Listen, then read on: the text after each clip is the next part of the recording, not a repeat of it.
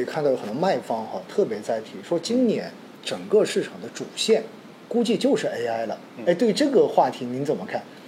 其实我觉得这个话题呢，他说对了一半儿。啊呃，今年呢，我们认为呢，AI 呢，它是市场的主线之一，啊但是市场的主线呢，绝不仅仅只是 AI，对吧？比如说今年的话呢，我们认为市场还有很多其他的主线，除了 AI 之外，我们认为大的这个数字经济，嗯也是一条很重要的主线，芯片国产化也是重要的主线，还包括我们这个中国特色估值体系下面的一些这种央国企的估值重估。那么所以呢，AI 呢，它是今年的主线之一啊，这是我对奥总这个问题的回答。其实说到底哈，尤其是今年，很多人想不明白的就是，好像指数涨得不错。其实指数涨得不错，背后的逻辑是什么？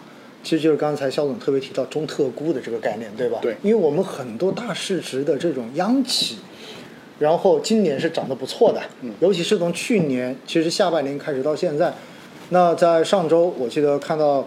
呃，某一天被刷屏的就是说，整个 A 股市值最大的公司已经易主了，对吧？实际上，这一些公司的上涨，就带动了整个大盘指数的上涨。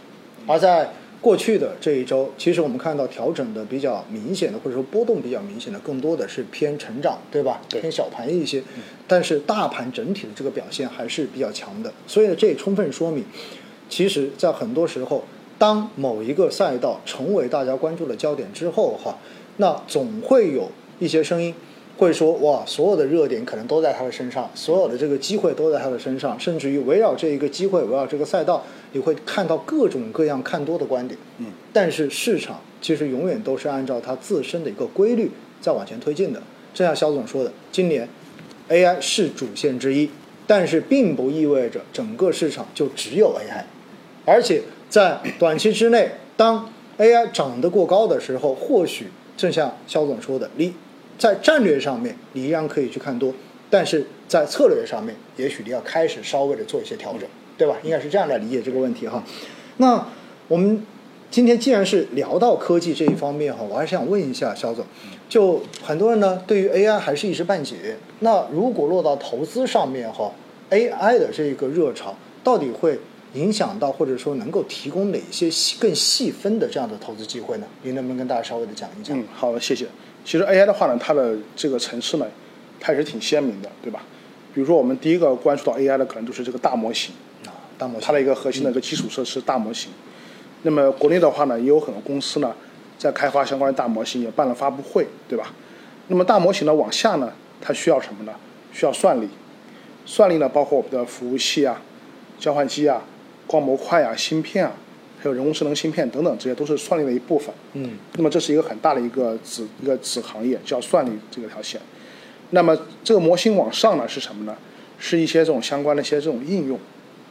那么应用的话呢，包括什么呢？包括我们的一些这种，比如说我们看到一些应用场景，办公这个场景，对吧？我们看到 Office 还有一个新发布了一个新的 Copilot，嗯你可以用它做很多智能化的工作。还有我们这个直播这个场景，对吧？虚拟人、数字人，通过 AI GC 生成的内容来跟大家做直播、做互动。也许过一段时间就不是我跟奥总的真人在这里直播了，对吧？这都是有在发生了一些变化。那么横向看呢，这个大模型要产生这个应用呢，它既需要算力，它还需要什么呢？去算这个数据，因为你算力是用来计算这个数据的。嗯所以数据呢，又是这个模型的很重要的一个横向的要素。那么数据呢，现在的话呢，说实话呢，也挺稀缺的。你看现在这个模型的参数到了上万亿个参数之后，其实整个人类世界的这个数据量就很稀缺了，对吧？那么一些这种专业的数据库啊，就慢慢被大家认识到它的价值所在。嗯，那么这个跟数据相关的，我们称之为叫数据要素，数据要素。所以呢，我们大概就以 AI 这个图谱啊就很清晰了，中间是个内核是模型，嗯上层是应用，底层是算力，左边呢是这个数据。所以呢，我们就围绕这四个方向去看这个行业的机会。那么我们中国的话呢，说实话呢，我们在大模型领域的话呢，我们比国外要落后一些，因为我们的底层的芯片算力比国外落后一些。但是我们有优势的地方是在于我们数据禀赋很好，我们有十四亿人口，对吧？大家都上网，天天聊天，产生各种数据，还而且我们的上层的应用远比国外做得好。我们的应用，我们的数字经济的应用这个范围非常广泛，我们老百姓可以实现打车呀、购物啊，都可以数字化去生存。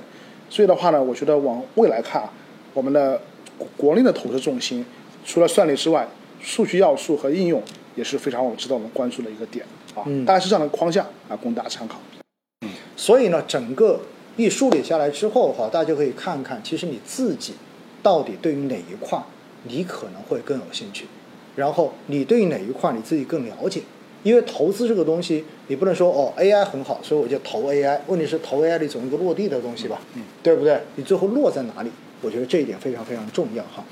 那接下来再问一下肖总哈，我们大家可能比较关注的是软件这一个层面的，就是平时说到，比如 ChatGPT 这种都是直接已经落实到你去使用的这个软件端嘛，甚至于包括刚才您说的 Office 的这个新的版本，其实我自己蛮期待的，一直在等哈，看它什么时候能够出来。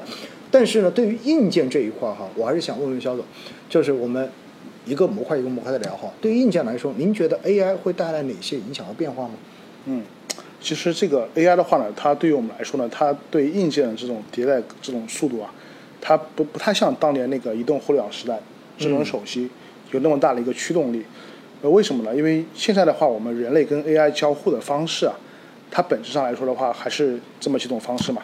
一个是我们的直接文字聊天，嗯，文字录入输出，对吧？另外有就是视频、照片、图像这种交互方式。然后我们手机上也有摄像头了。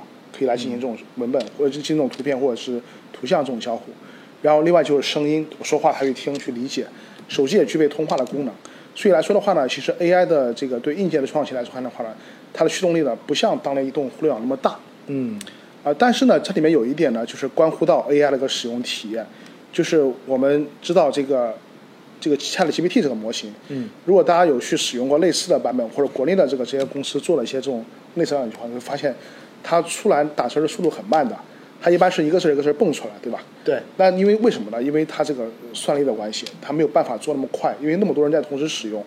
所以如果在手机上的话呢，我们去跟手机进行一个这种，举个例子啊，以手机为终端进行一个这种 GPT 的交互，它如果没有一个强大的手机本地的计算能力的支撑的话，我还需要上网连到云端去，那么这个延时会更大了，对吧？比如我跟 GPT 对话，我说我今晚要吃饭。你给我推荐个餐厅，结果他一个一个字一个字说，我推荐你去哪儿吃饭。我们这肯定是不能忍的嘛，嗯，太慢了嘛，对吧？那么它一定需要你的终端的这个边缘这个端侧的这个算力啊要加强。所以的话呢，其实 AI 对手机对硬件的最大的这个推动是什么呢？要推动这个算力要部署在我们的端侧。嗯，那么手机的里边的我们看不见的那些芯片，它需要功能更加强大。这我觉得是最核心的一个驱动力。嗯。